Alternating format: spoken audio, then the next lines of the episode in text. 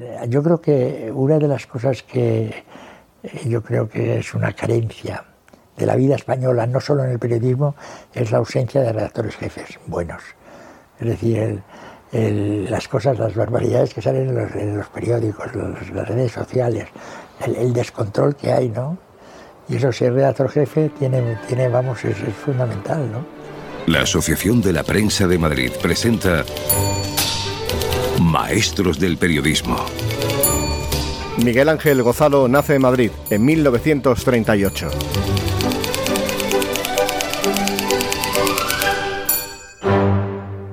Me gustaba escribir.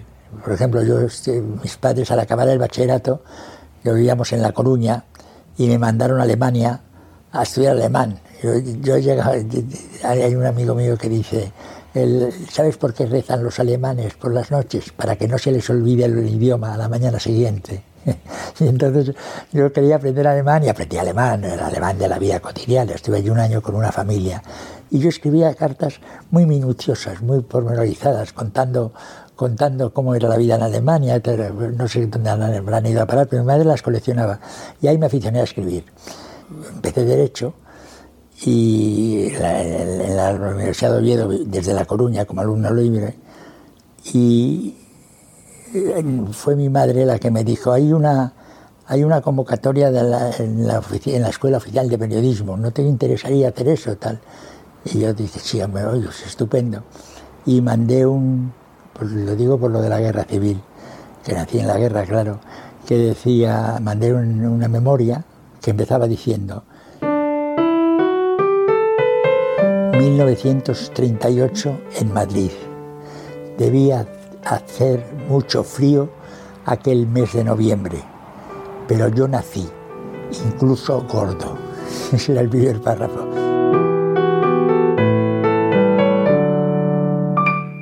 Yo que escribía, era cuidadoso. Cuando llegué a la escuela de periodismo, me preguntó Aguinaga, ¿ustedes tienen, tienen experiencia? Tal, ustedes eran, era muy cordial, nos trataba con mucho, con mucho cariño, experiencia alguna.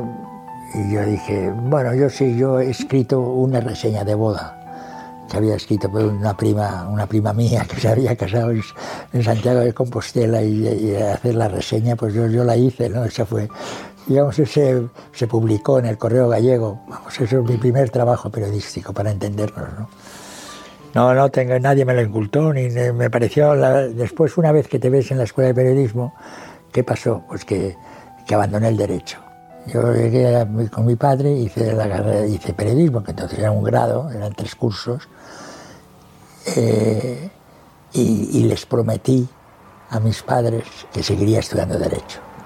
Viví en un colegio mayor, viví después en una pensión con Jesús Hermida, que era mi hermano del alma, compañero de la escuela de periodismo, los dos juntitos, y, y cuando y acabé en número uno de la promoción. Era una promoción bastante, había gente bastante maja, ¿no? Entre otros Vázquez Montalbán y Jesús Hermida y, bueno, gente, mi mujer estaba allí también, María Isabel Hernando. Y cuando llego a La Coruña, después del viaje fin de carrera que hicimos por Oriente Medio tal, eh, mi padre pues me, y me dijo, ¿Cómo han ido los estudios? Digo, bueno, he terminado periodismo, bien, soy el número uno de la promoción, pues eso no quiere decir nada, porque había gente muy buena, pero en fin, eso es un... Dice, no, no, digo en derecho. Y dijo, bueno, claro, como este era el último año en periodismo,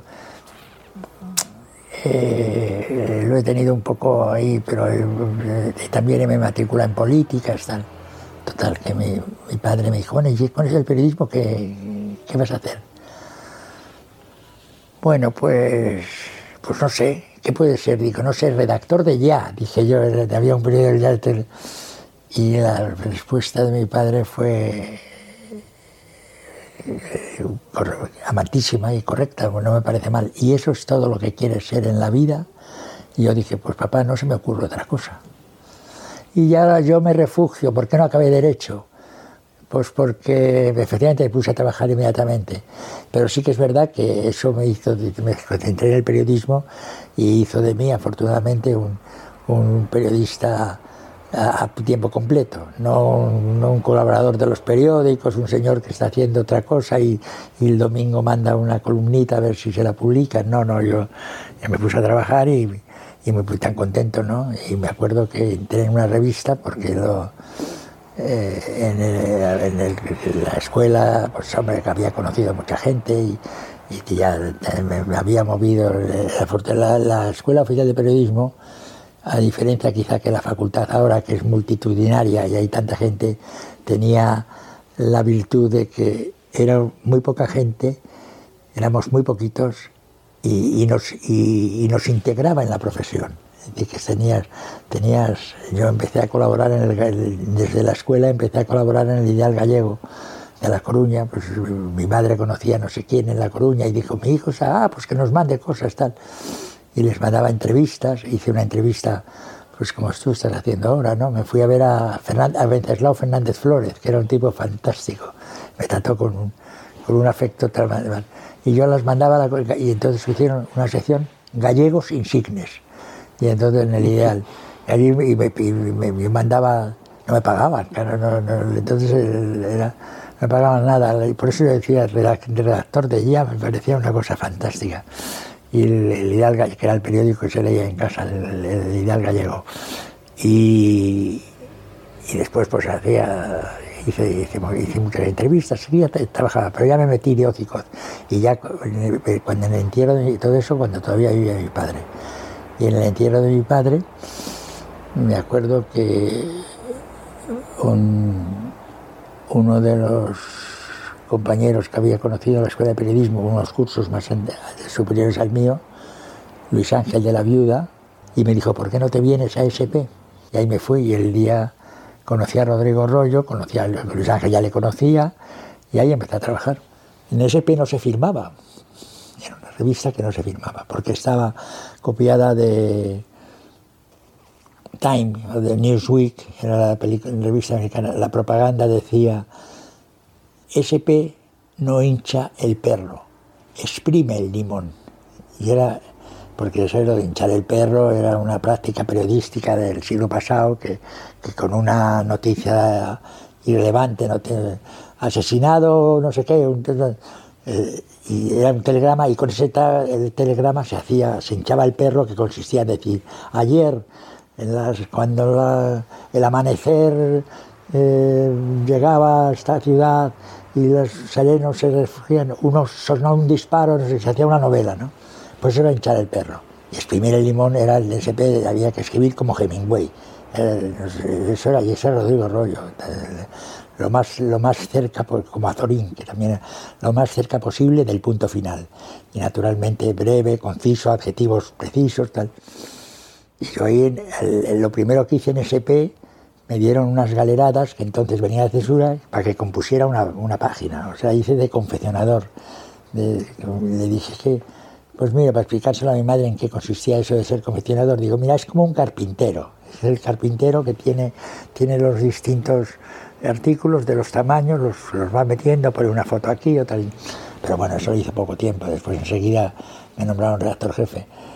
Y, recuerdo que en SP estuve, inscribí y un día me mandaron a,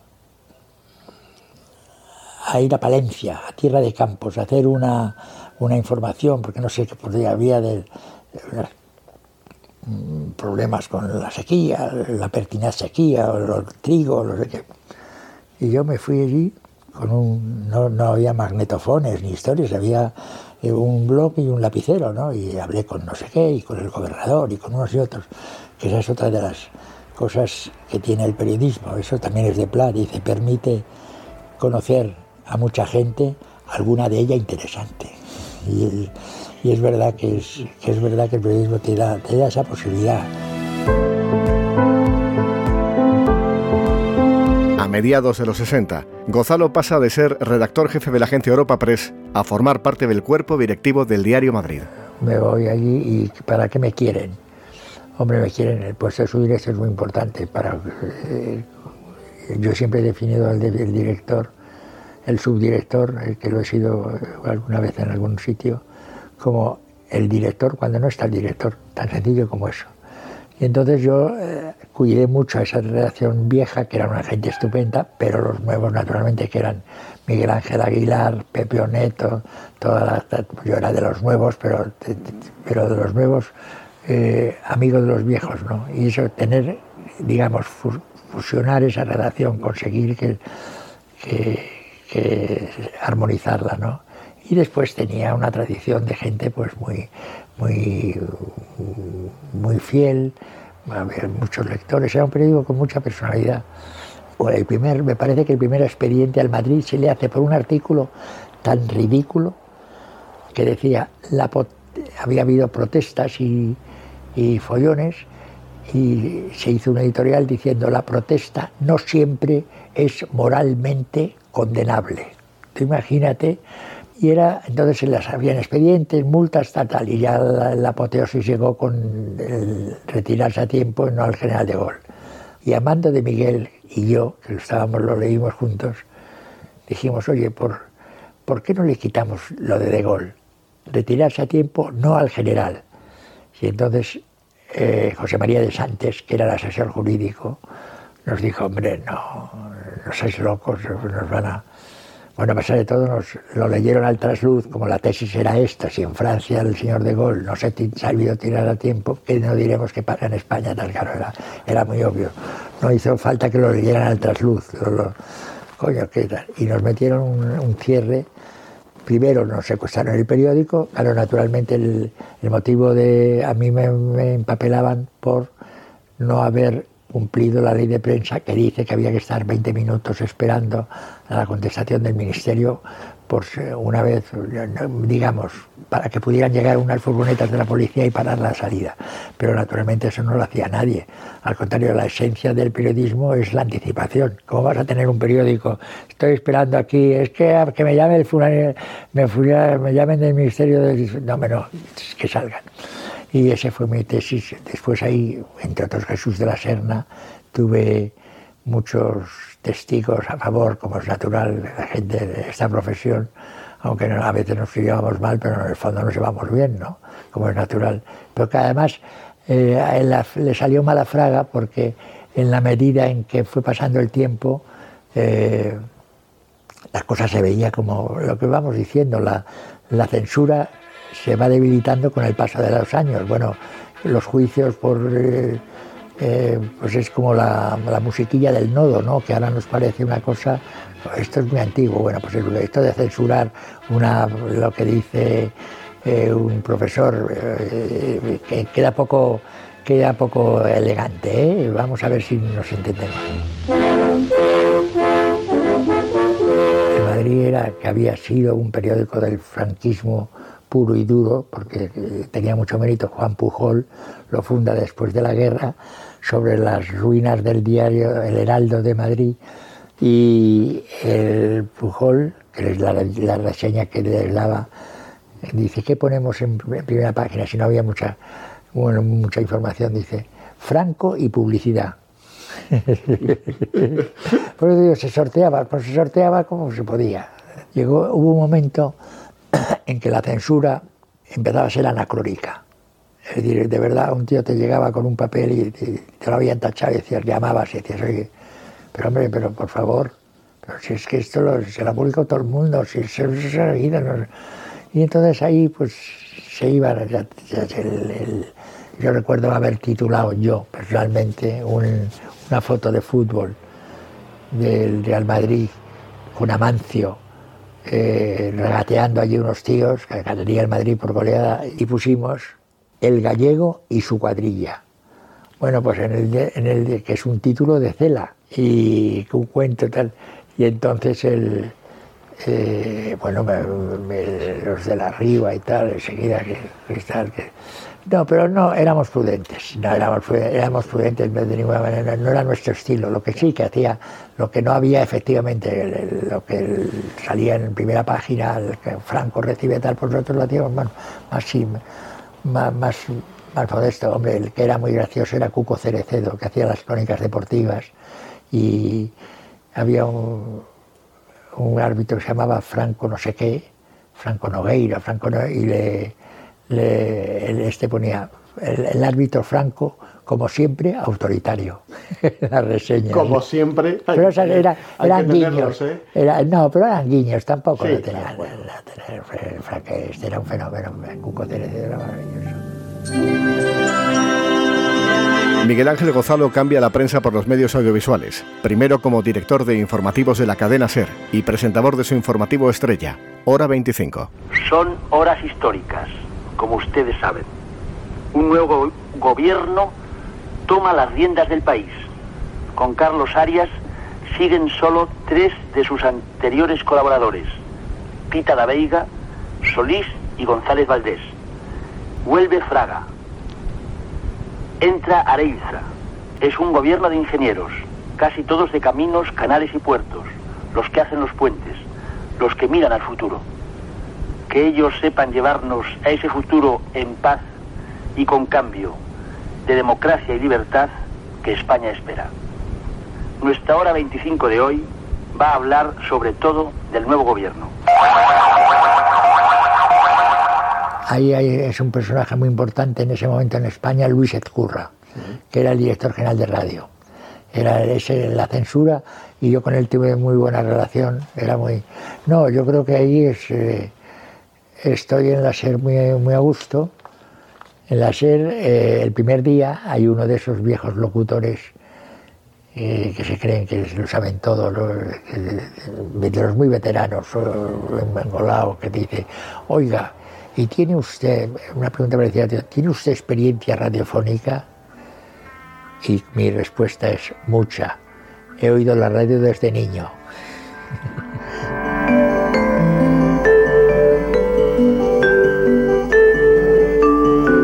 1976, Gonzalo da el salto a la televisión. El día que me dicen que me ocupe de redacción de noche, llamo a la, no se llamaba redacción de noche, se llamaba el diario de la 2 y llamo y coge el teléfono un tío, coge el teléfono una persona y dice, Partido Comunista de España, dígame.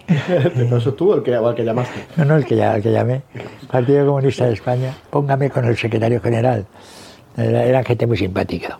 Bueno, sí, era muy, de, verdad que era muy simpática, pero en el entierro, lo cual, lo cual es, eh, en el entierro de los de Atocha, yo fui con toda la redacción, fuimos todos nos parecía que era, fue un momento, esos momentos de la historia que hemos vivido que valía la pena vivirlos, que era. Y en el momento de pasar el féretros, toda la redacción puso puño en alto y saludo.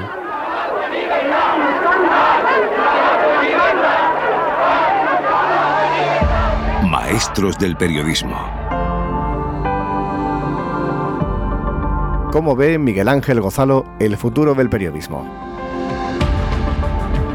El periodismo va a seguir, va a sobrevivir a, los porque siempre habrá gente necesitada de que le cuenten las cosas de una manera distinta y siempre habrá periodistas que como nosotros nos parezca que eso es un oficio es un oficio digno y que vale la pena hacerlo, ¿no? Lo que pasa es que tenemos una una posibilidad de, contar y eso, de tratar a gente importante y de, estar cerca del poder, pero sin ser poder, ¿no? Como dice García Márquez también. Es un poder sin trono, es el periodismo. Y el actual, pues yo creo que se está adaptando a los tiempos, se está cambiando aceleradamente. Yo creo que los periodistas ahora, fíjate, contrariamente a lo que dice todo el mundo, son mejores que en mi época. Ahora saben más idiomas, eh, probablemente escriben muy bien, algunos, la mayoría, pero en conjunto yo creo que el periódico es eh, lo que llamamos opinión pública, eh, ahora está desperdigada, ¿no? A mí me gustaba más antes, ¿no? La opinión pública, decía Ortega, que es la suma de las perezas individuales. Pues ese, ese letargo, ese letargo está instalado en la sociedad española ahora. ¿Qué, qué le recomendamos a un joven periodista? que mire primero si puede cambiar de, de carrera. Primero que mire. Y si, el, si la fuerza de la vocación es tan irrefrenable que no puede conseguir, con, en fin, a renunciar a ser periodista, hombre, que se consuele pensando que ahora, hay más salidas profesionales que en el mundo pasado, en el que uno estaba condenado a ser gacetillero o plumilla, ¿no?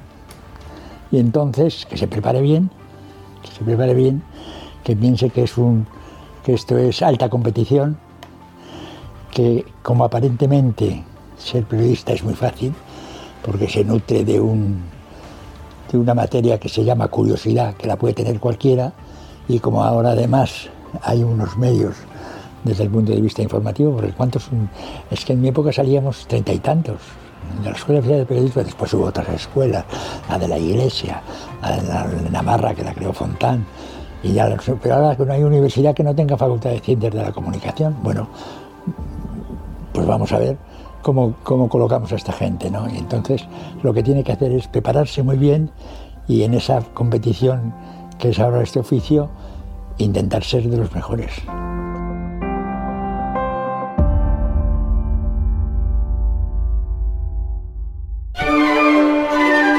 Maestros del Periodismo, un podcast de la Asociación de la Prensa de Madrid. Con la colaboración de la Fundación La Caixa. Y con José Martín en la coordinación. Dirigido por José Antonio Piñero. Cuando tenga algún problema de memoria sobre las cosas de mi vida, te llamaré. Se la sabes tú mejor que yo.